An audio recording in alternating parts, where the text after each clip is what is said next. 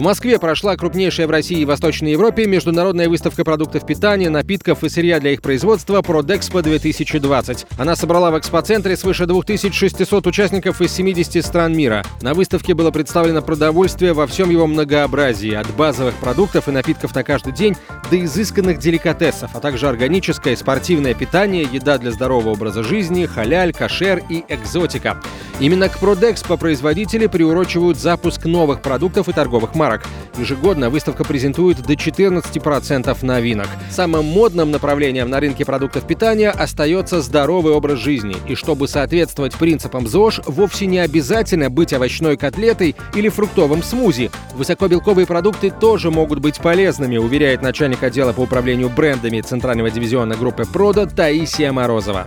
В базе своей здоровый образ жизни у нас в стране подразумевает то, что люди следят за своим питанием, стараются а, обращать внимание на ингредиенты, которые включены в те или иные продукты, и стараются следить за здоровьем в плане занятия спортом. То есть это такие базовые основы ЗОЖ. Мы сейчас не говорим об ультрадвижениях ЗОЖ, которые не потребляют сосиски, вареную колбасу. То есть это такой очень узкий сегмент. Мы как раз сделали продукты роса на траве для тех, кто заботится о своем питании. Эти продукты созданы из э, курицы, из индейки, традиционно высокобелковых направлений мясной промышленности, как раз для тех зожников, которые очень любят вкусно покушать.